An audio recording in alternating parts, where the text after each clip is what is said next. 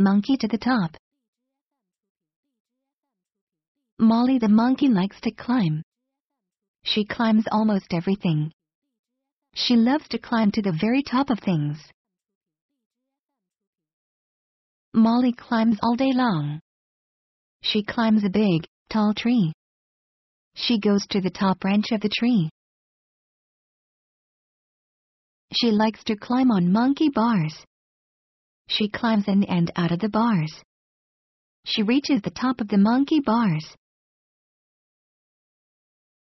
Molly climbs up a tall flagpole. She goes all the way to the very top.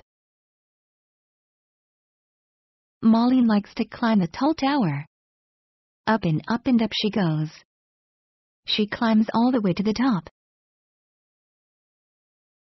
Molly climbs up the big ladder. She climbs up the ladder to the roof. Then she climbs the roof to the top of the house. Molly likes to climb high mountains. She climbs all the way to the top. She likes climbing mountains most of all. Molly likes being on top. But Molly always has to come down.